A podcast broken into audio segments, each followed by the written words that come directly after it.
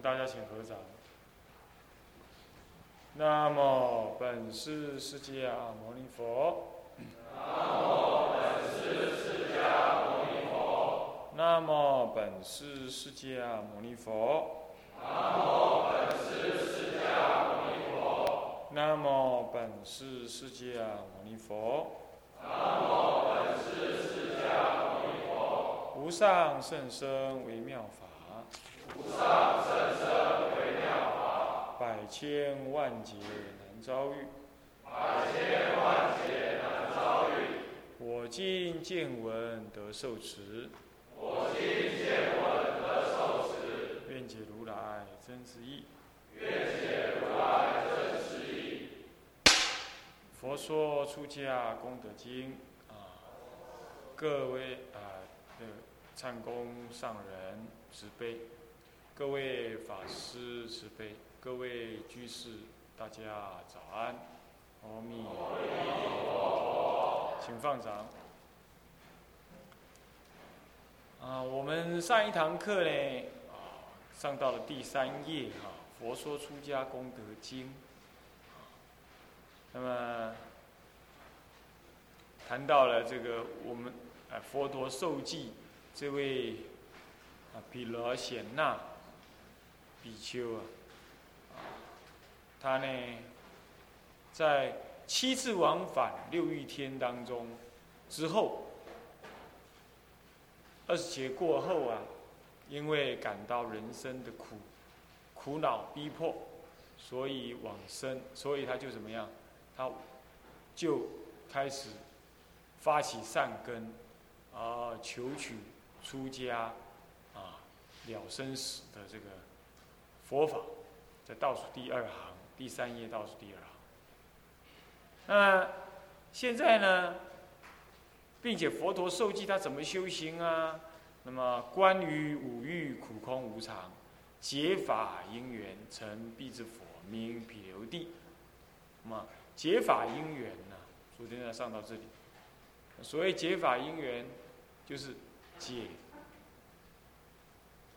这个十二因缘法，十二因缘法，就是解法因缘。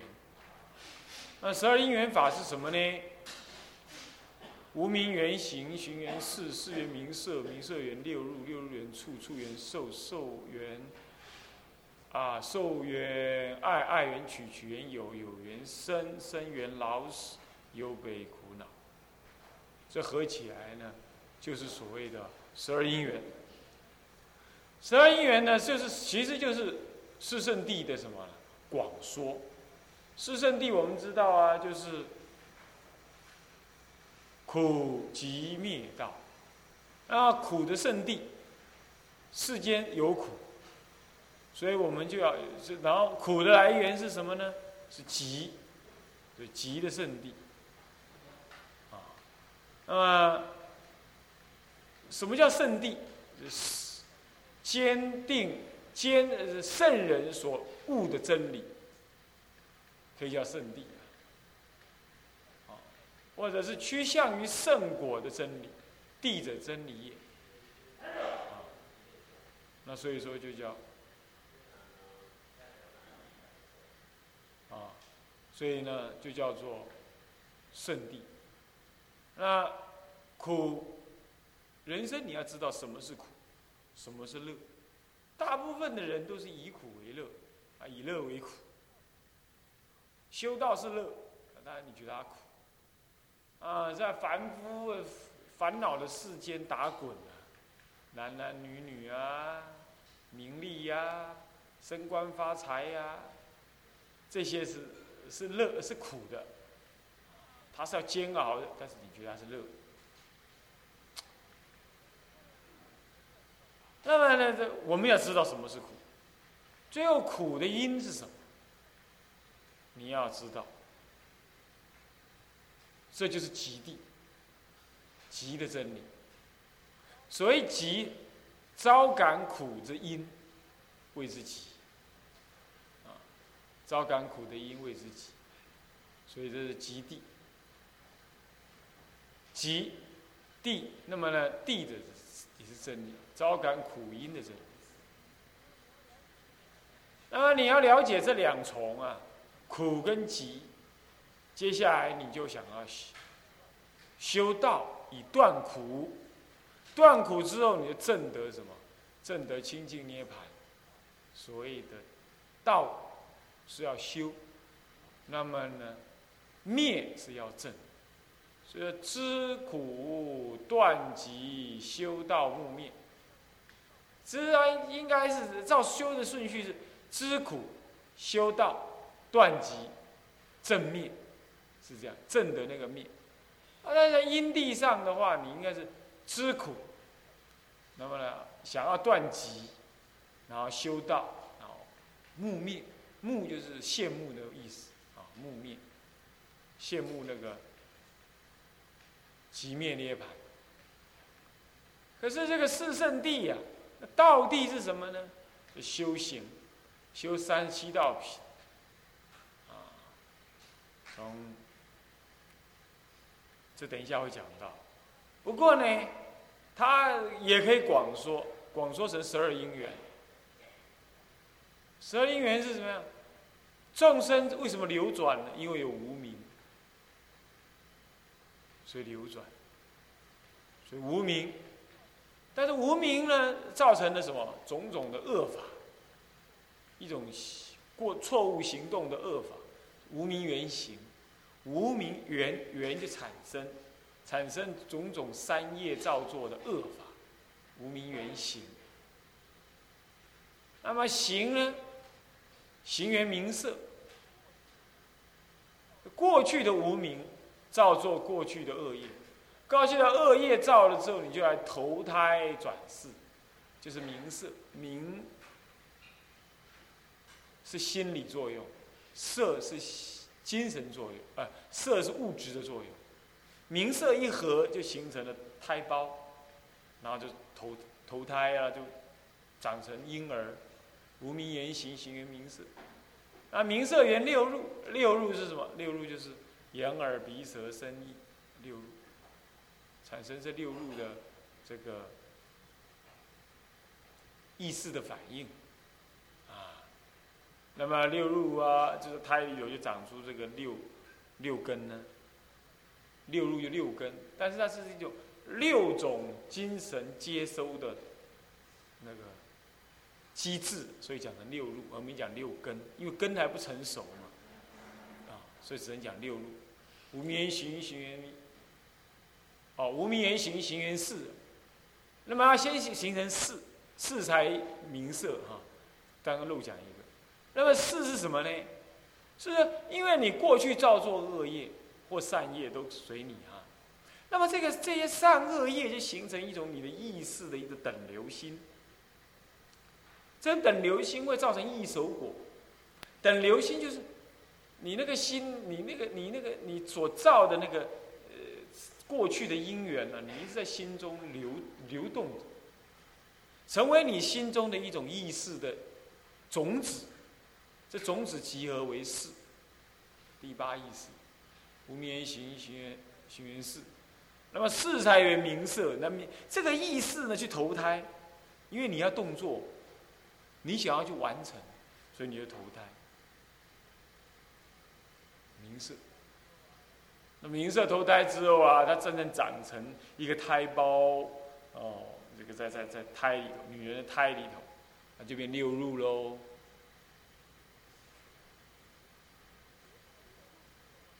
有了这个六路之后啊，你就能感触外在的东西。所以六路之后是什么？啊？六路就要触。触是指你能够去看到外界的东西，这叫触。这个只能看到，而看到就看不到。佛也有触啊，佛要是没有触，佛都看不到众生了，是吧？啊，佛也有各种触，是指六根对六尘，啊，这种。作用，它还没有产生受。触就是只能接受这个外界的刺激，叫触。那触之后呢，就要受。受是指内心里头对于这种触的感觉产生了一种判断，产生了一种自我意识的认知感，这叫受。那受了之后，你就有好受不好受。那好受跟不好受，接着就是什么？受完了就要怎么样？是什么？不是取是什么？爱。因为你看，讲话好听不好听，你受了，受进来你就鉴别，然后就我不要听，我要听这个，我不听那个，你就有分别了，啊，这就有分别，这就是所谓的爱。那么有这个分别之后，你就强烈的升起那种渴求，你不喜欢的，你想要丢开它；你喜欢，你想要保有它。这种渴求感就有，这就是取，取。取了之后就有，你取了之后就执着了嘛，是不是啊？这个可爱之境我要，不可爱之境我取我舍，舍也好，我取也好，这都是一种取舍的作用，那它产生一种执着，这执着就叫有。取缘有，有了这种执着，你就升起下一世的什么？下一次的生命，所以有缘生，又流转到下一世去，有缘生，流转到下一世去，然后接着呢，生缘老死，老死缘忧悲苦，生缘什么？老死忧悲苦恼就来。所以前面说无名缘行行缘事是上一辈子的事，那么事就投胎，投胎就变成呃名色，名色六入六入缘处处缘受受缘爱爱缘取取缘有，到了有的时候就有了下一世，那有下一世就有有下一世的生生缘老死忧悲苦恼，就下一世了，所以三世十二因缘就这样流转，过去世是无名缘行行缘事。现在是是什么名色如四缘名色名色六入六入缘处处缘受受缘爱爱缘取取缘有，到这一世的有，有了这个有之后啊，你下辈子你就有生跟老死，你接着就有生跟老死。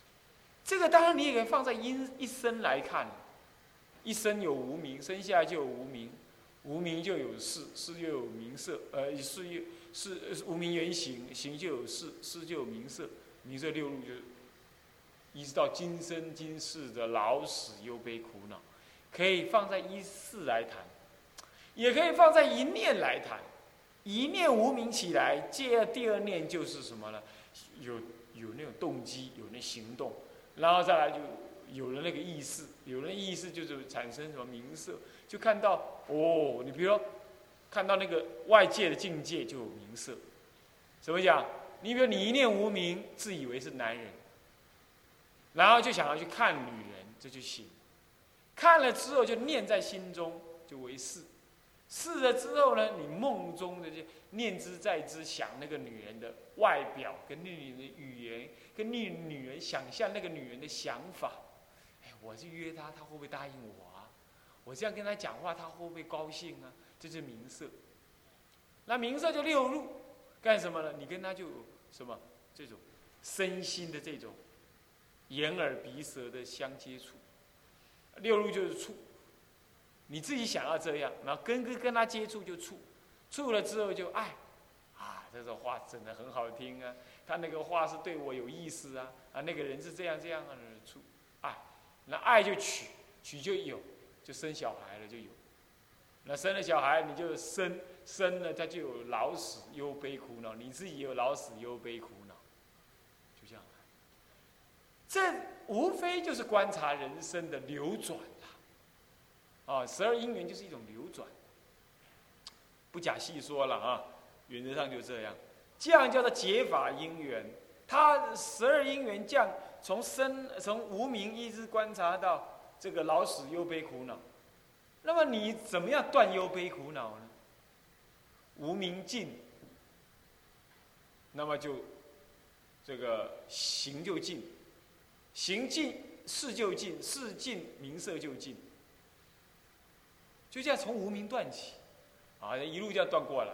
所以我要修智慧断无名，最后就无老死乃至老死尽，老死无生，生就尽，生一尽，老死就尽，就这样断。这叫修道，要断无名，这就是道。然后无明一尽，乃至老死尽，这就是涅槃。所以因为有无明，是苦因，所以就有无明缘行，行缘事，事缘名色，名色缘六入处，六入缘处，处缘受，受缘爱，爱缘取，取缘有，有缘生，生缘老死忧悲苦恼的什么？这种奇，这种苦的现象出现。前面先有苦的因，谓之无明，然后再有产生苦的流转。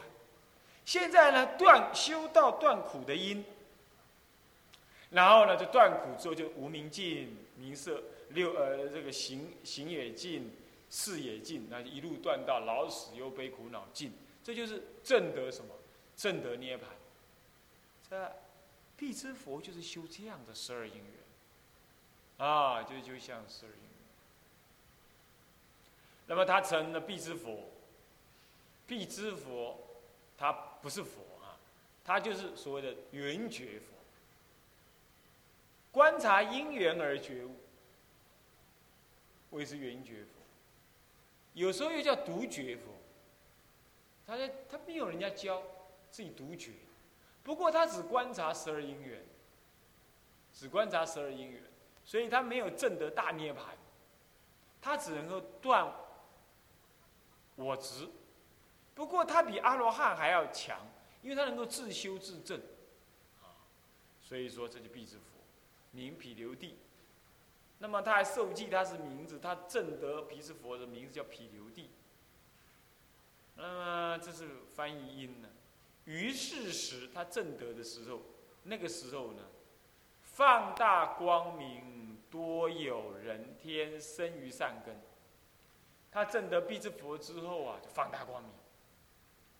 人要一开悟啊，就会放光，鬼神都会知道，所以鬼神会恭敬。反倒是咱们凡夫认不出来，猪羊眼看不出圣人，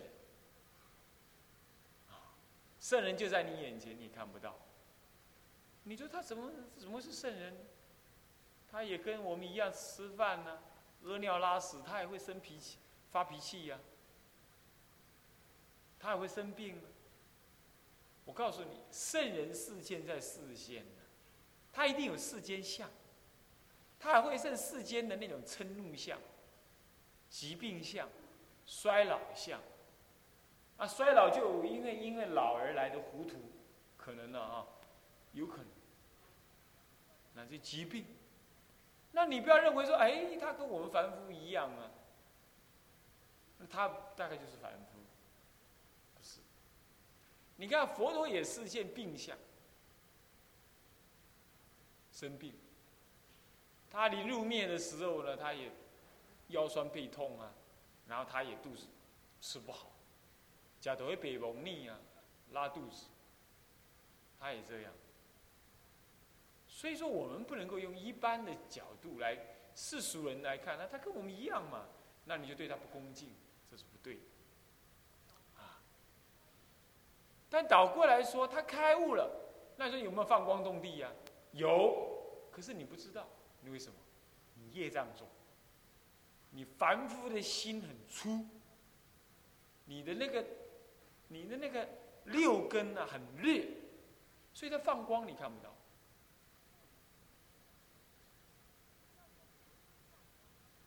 不要说别人放光你不知道，你自己念佛你放光你自己都不知道。专心念佛，四十里放光，放光四十里，但是你自己不知道。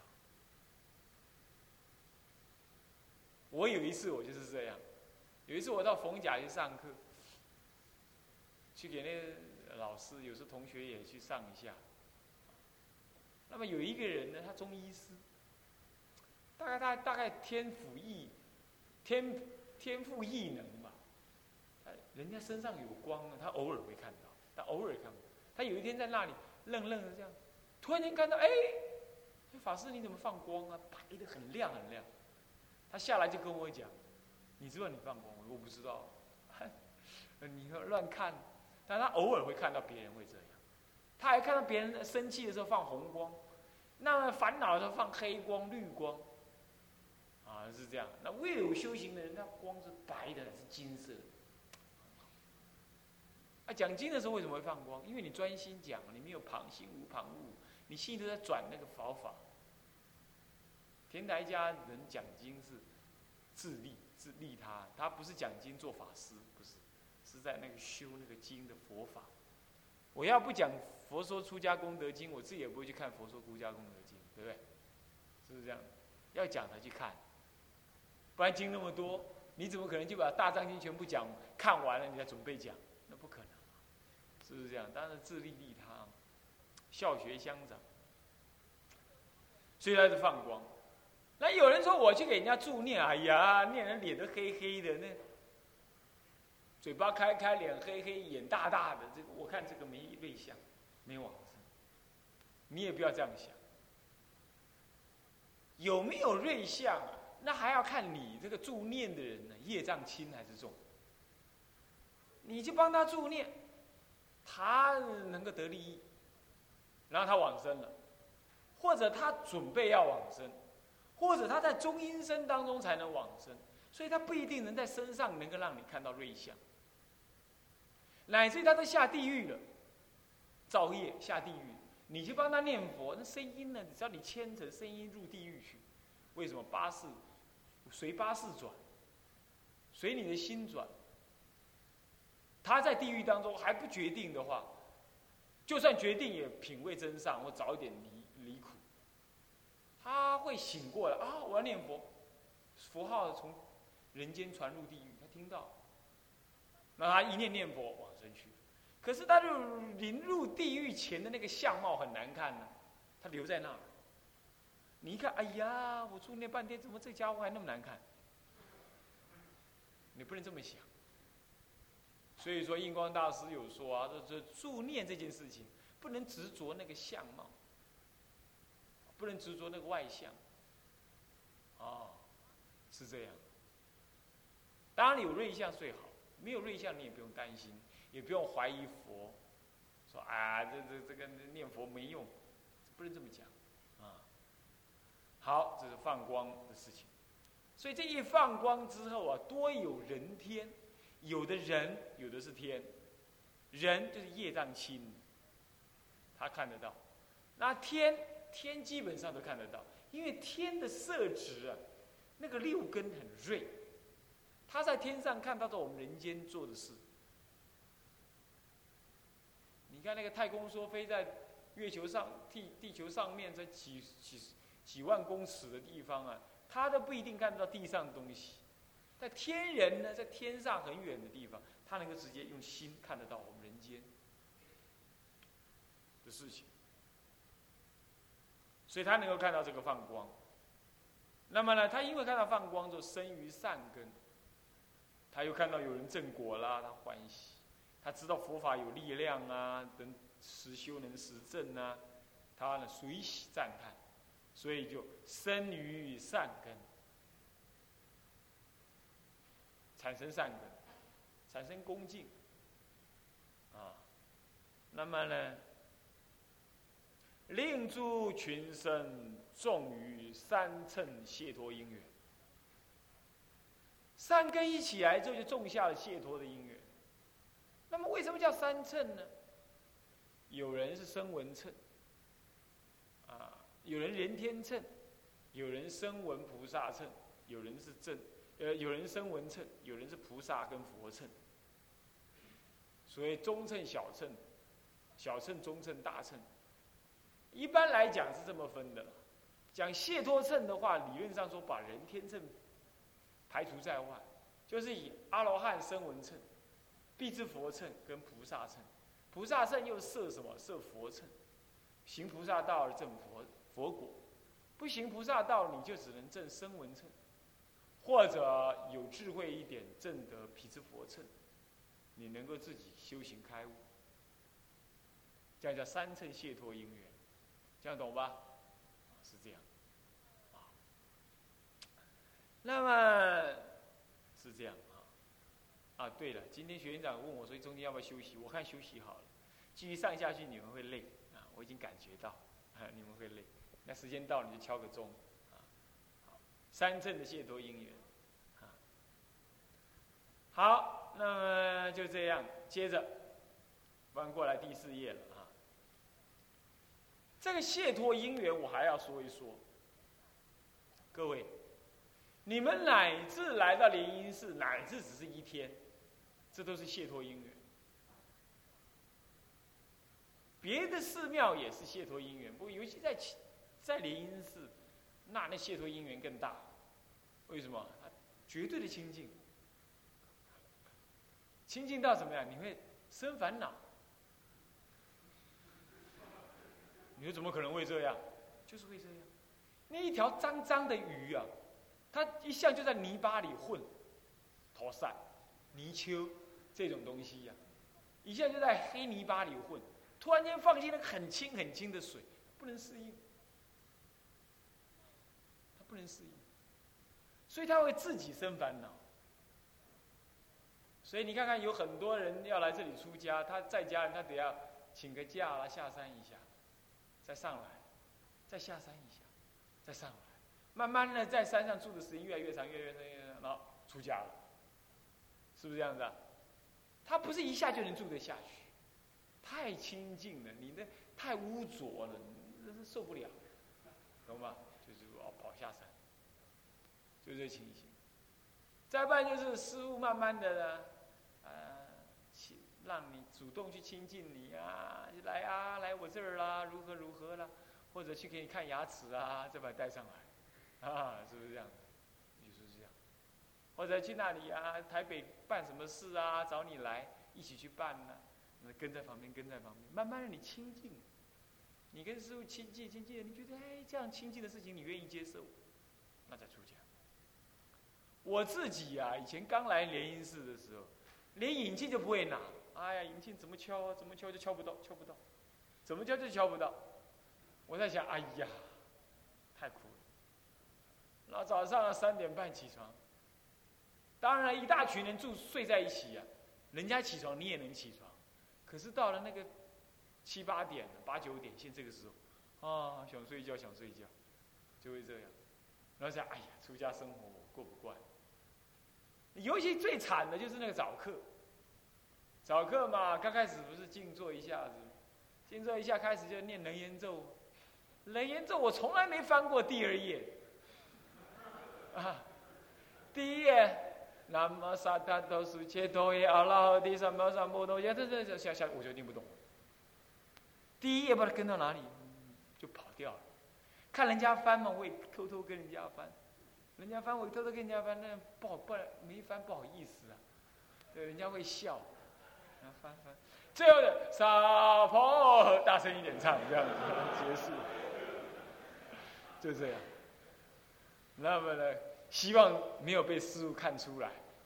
有时候师傅从我旁边就走过去，我就呱啦呱乱念一通，哎，很惨。所以有人问我说，怎么样才能让人言咒背熟？很快的背熟。你问我是在问错人了嘛？是不是这样子啊？你应该问别人。我是背下来的，我就是因为很难背，所以我到我到现在我人言咒不断。我天天念背人言咒。我出出家了，每天念人言咒，念四五遍、五六遍。后来人言咒是一个月给我背起来，发狠一个月背下来。但是在之前呢，根本背不起来。而且每次要背人言咒啊，就坐下来的时候啊，南无萨他陀，苏切陀耶，就睡着了。业障重，第一页都没念过去就睡着了，太难念，太难念了。我小时候没有受到很好的训练呢，背书很糟。这个这个这个这个这个这个现在这个现代的教育都没有教背书，是很糟糕的。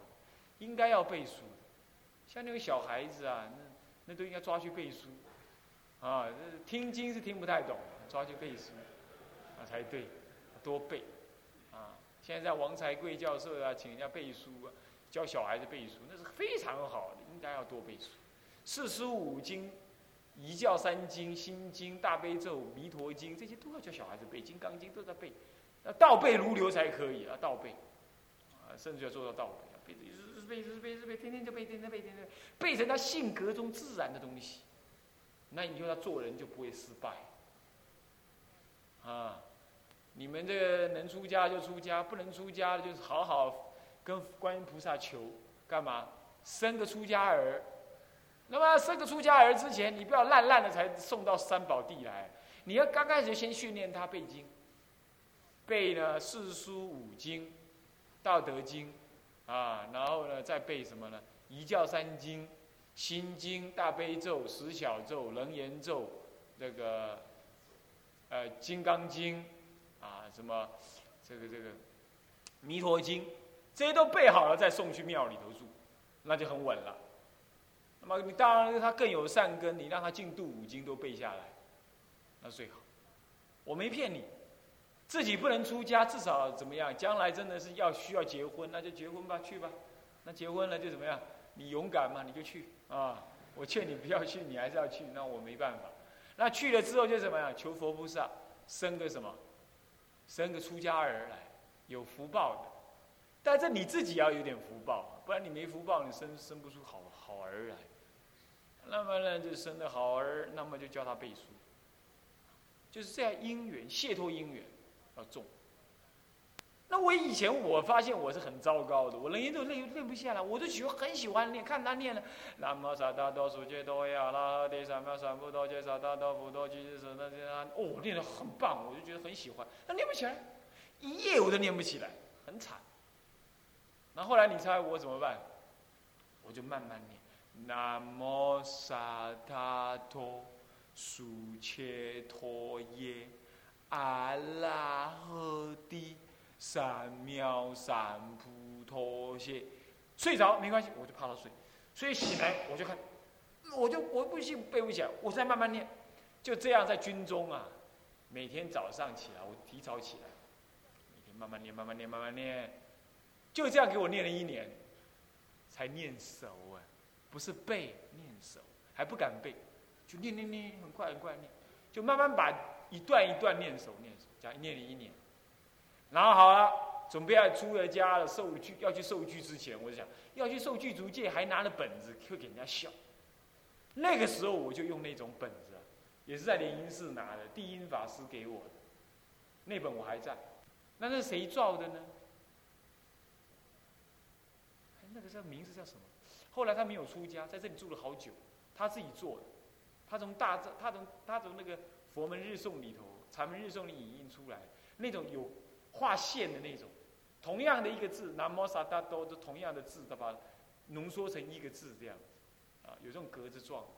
这个后来我有在一心园呐送那个录音带，他也印那种书，在送人言咒背诵本。那我也因此写了一个人人言咒怎么背的一一一段文，在《生前杂志》上发表，是啊？怎么背人言咒？因为我不会背，这不会背的人呐，他才会去想怎么背，是吧？就是慢慢的诵，那么一段一段的诵，然后呢用那种文呢来背，很容易就背下来。不过是诵的很久，就是。所以你说什么是因缘？因缘就是培养出来，就咬紧牙根培养。我也不知道我有没有出家的缘，我我不知道。说实在，当时我到大三的时候呢，就是到莲因寺完毕了，也去西莲净院参学啊，哪里？然后回到那个自己的成大那个地方啊，租房子住，租房子住。然后我每天早上四点起来做早课。那做早课有一天就有人跟我讲：“啊，某人，你这么早就起来做早课，我看你以后真的会出家。”我听到说。他说我会出家，我再也不做了。为什么？我不愿意出家呀！我要真做下去，我真以后出家那怎么办？我给自己吓到了，我不做。从今而我不做早晚课，不做早晚课。后来嘛，到了大三下学期呀，我不知道是什么原因，我突然间想，哎呀，《金刚经》真好，这个世间东西真是不好，算算算了，我还是出家好了。那好了，我大三下学期开始准备要出家，我就写了我的那个我的规约。第一，呃，这个晚上七点过后我不再出门，第二，我不单独跟女同学在房间里讲话；第三，我洗澡只用三盆水；第四，我热天的时候我不用电风扇；第五，什么什么什么，我就写了一大堆。然后呢，更更宝的是怎么样？我拿了这个自己看也就罢了，我拿到成大东哲社，这里有没有成大了？我看是没有，有啊，一个。哎成大一向是这样，两三个代表，啊，那么呢，你有你有参加东哲社吗？啊，也有，那不错了。然后就拿着东哲社去听，那所有那个学长、学弟、学妹看了，神经病，那么就这样子，就这样了。然后开始就打电话了，那那女女朋友写信来，我就不回了。那么呢，那陈大现前还有个女朋友嘛，就跟他讲。我我那个想出家了，咱们各走各的吧。哎，这话一讲完没多久，好像隔两天还三天，他就有另外一位学长载他了。我在想，也太快了吧！这个这个换男朋友这么快，还好我早点早点跟他换了，早点跟他舍了，不然的话，哎呀，所以我就很庆幸。怎么讲？哎，你看，女人不可靠。是不是？他说他爱你，哪里是真的？这你不要他了之后，他立刻就怎么样？此处不留爷，自有留爷处。是不是？你不爱我，尽量另外有人爱我。那我在想，这个感情也冰，人人家说也一定要代练一点旧情嘛。你换你换男朋友不要换那么快，嗯，真的很快。我在想，罢罢罢，算了。不过那个时候我有跟他讲说，我另外地方有女朋友。或是他这样的报复我也说不定了。总而言之，我那时候毫无毫无挂碍，我觉得没什么，反正我是要佛门中的人了。那个时候开始，我就怎么样，理平头，戴念珠，穿罗汉鞋，就是那个草鞋。我一般讲那个出家人穿的鞋。哎呀，我要买那个鞋子啊！我说好说歹，那个卖的人才卖我。他说：“你买这干什么？”我说：“我要穿了。”你又不出家，你为什么买这个？我说：“我喜欢穿了。”不能卖你，我说不要，拜托拜托，不然这样好不好？袜子我不要买，我买鞋子就可以了。我连袜子都要买，他不卖我，你知道？他说你不是出家人不能穿。我说为什么不能穿？我怎么要出家？为什么不能穿？他说不能穿就是不能穿了，我不卖你。哦，这奇怪，我没改你买，你买不会？我一直跟他讲了半天呢，他才卖我罗汉鞋。后来我再我穿坏了好几双，我再也不跟他买，我跟别人买。下次我去跟别人买，我什么话都不说，我就说罗汉鞋几号的，拿拿走我不当场穿，我带走，我去穿，是这样。那个时候我大三我就准备出家，从那时候开始我就，什么女女同学啦什么会了，他们还是会来问我佛法，那我正经八百的回答，嗯，回信我就回，正经八百的回，都板着脸孔回答。那当中当然也有那些。女同学比较主动一点，不为所动。那时候没修什么不进关的，说实在话没有。不过就是我小时候啊，对女众观察就很敏锐，我发现他们虚假的很。男人也是这样，就是。但是我会知道，这个都是虚荣假凤，不真不实。所以他们来啊，有时候故意拿问题问你，你也知道这个是假的。这个是他为了要亲近你而问你的。这个不是真实，那我就我也不我也不拆穿，拆穿不好意思，我就怎么样，就三两句就把它答完了，好就结束，就这样。这是大学时代我就这么训练，到了我当兵的时候，我当兵就在外面讲经了，就正式在外面讲经过。我当兵是当空军，那么呢三年两年嘛两年，那两年我们是当空，我是抽到空军，我抽空军是很怪异的那个。好几百个人的签呢，只有十六支空军签，我第一个抽到，我念大悲咒，啦南无啦达多呀南无阿弥陀佛，一直在坐在那里念，念到人家叫到我的名字，我都不知道我要去抽签，所以叫到我，我还在念，然后走走走到前面还在念，那哪里？然后那边又拿给他，我还在念了，念念都下来，还在念，还在念，一直念，因为我要我要计数，我不能停啊，啊，继续。还在念，又又回去抽完签又回去，后那那个人就喊空军，然后旁边就啊敲桌子啊，这样干嘛？空军被抽到了嘛？旁边就一直捶啊，一直捶。哎，你们在锤什么？我这样喝了多少多少呀了，毛利啊，不是这样。他看到他，然后，然后那个人就看，哎，你念什么咒的？你怎么空军签那你抽到了？我说啊，抽到空军了。我也不知道空军好不好，我都不知道。那我那那个时候我要考玉官，你知道吗？我考玉官就是在联姻室准备，那每天都看书看得很晚，唱功每次偷偷来。一看啊，还在看了，他就回去了。回去之后一第二天早上。书就削我，哎呀，那个某人呐，来这边就是看书，想要求功名啊，哎呀，呃，准备玉官啊，啊，那么也好，考考看吧，啊，就往我那边看一下，我不好意思，假如做本科设校给官，那么呢，吃佛祖的饭呢，考世俗的那个官，可是没办法，当时大家都大四都是要考玉官。啊，我很拼啊！我们上一届的人呢，考上一关两百八十八分就考上，啊，我这个人一一向就怎么样，很混，我是没有被当过了，我从来没被当过，只有一科是因为我父亲生病我当，我我读物理系我从来没被当过，但是分数就是普普的啦，泡泡泡。那么考一关，我在想，我估计三百分我一定会上，我那一年考了三百零四分，应该要上吧？嘿，怪了。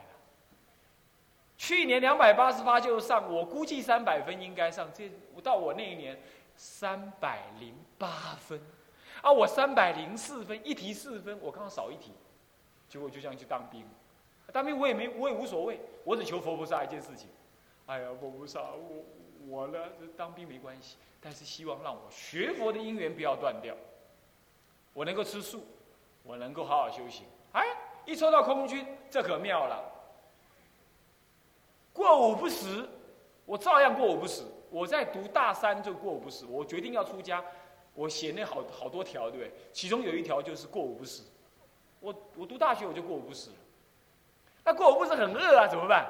刚开始的时候啊，就买那个营养饼干，一次吃一半，然后呢吃一半还不够，再吃另外一半，把另外那个剩下一包就藏很远的地方。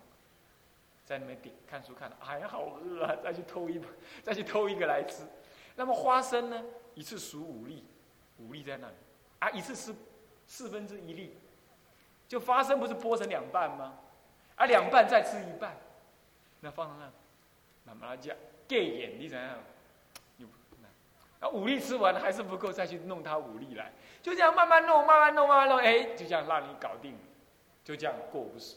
我过午不食已经超过至少超过十十七八年了，过午不食，十五六年，一直过午不食。讲话还是很大声呢，我也我也不用怎么样，是不是？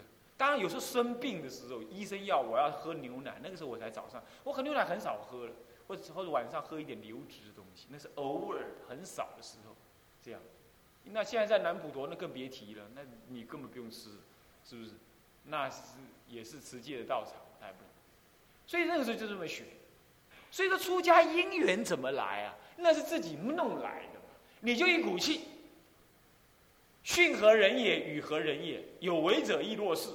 既然这么多好人都出家，乃至皇帝都想出家出不成，那我也是好人，我为什么不出家？为什么不专心学佛呢？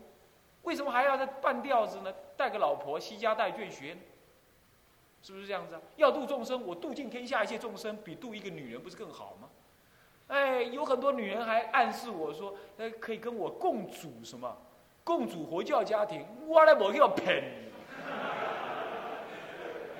要骗，对不对？当时我是这么想的，卖给阿骗，是不是这样？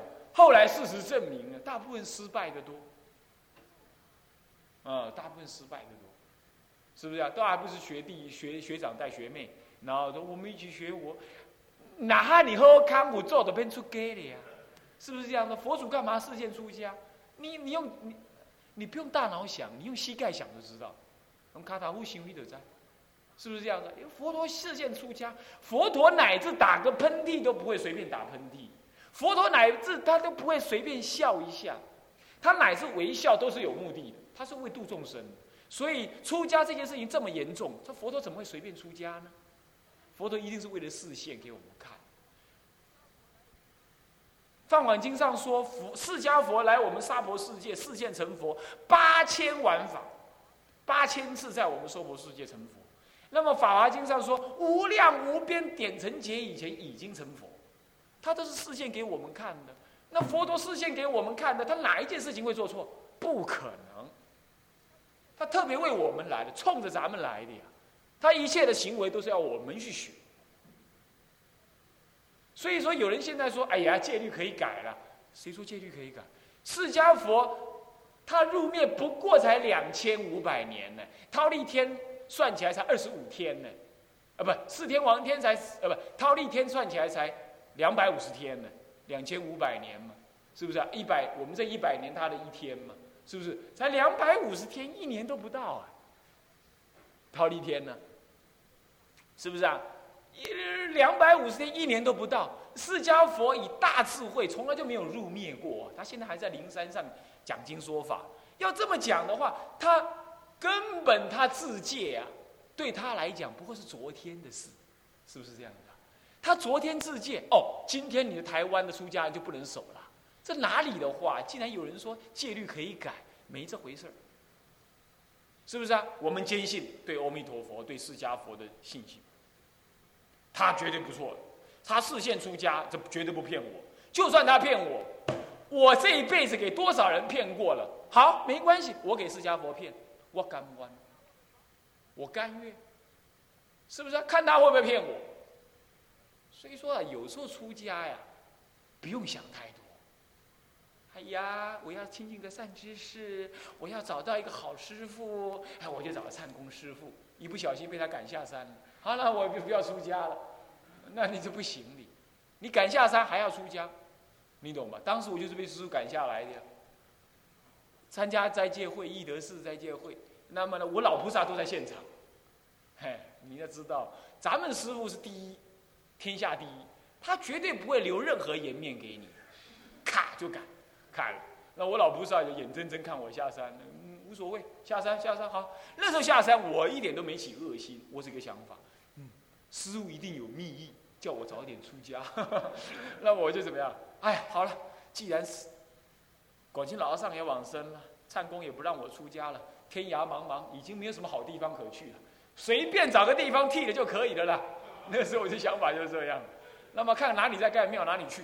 那时候清凉寺在盖庙，那广清老和尚曾经跟我讲说：“你好好去帮人家盖庙吧，啊，修修苦苦苦役。”啊，那那里当时那里庙最大。我就去那里，就剃了，一念无名就去了，没什么好想的啦。哎呀，秀才造反三年不成，想东想西都出不了家，是不是？把姻缘具足了就 OK 了。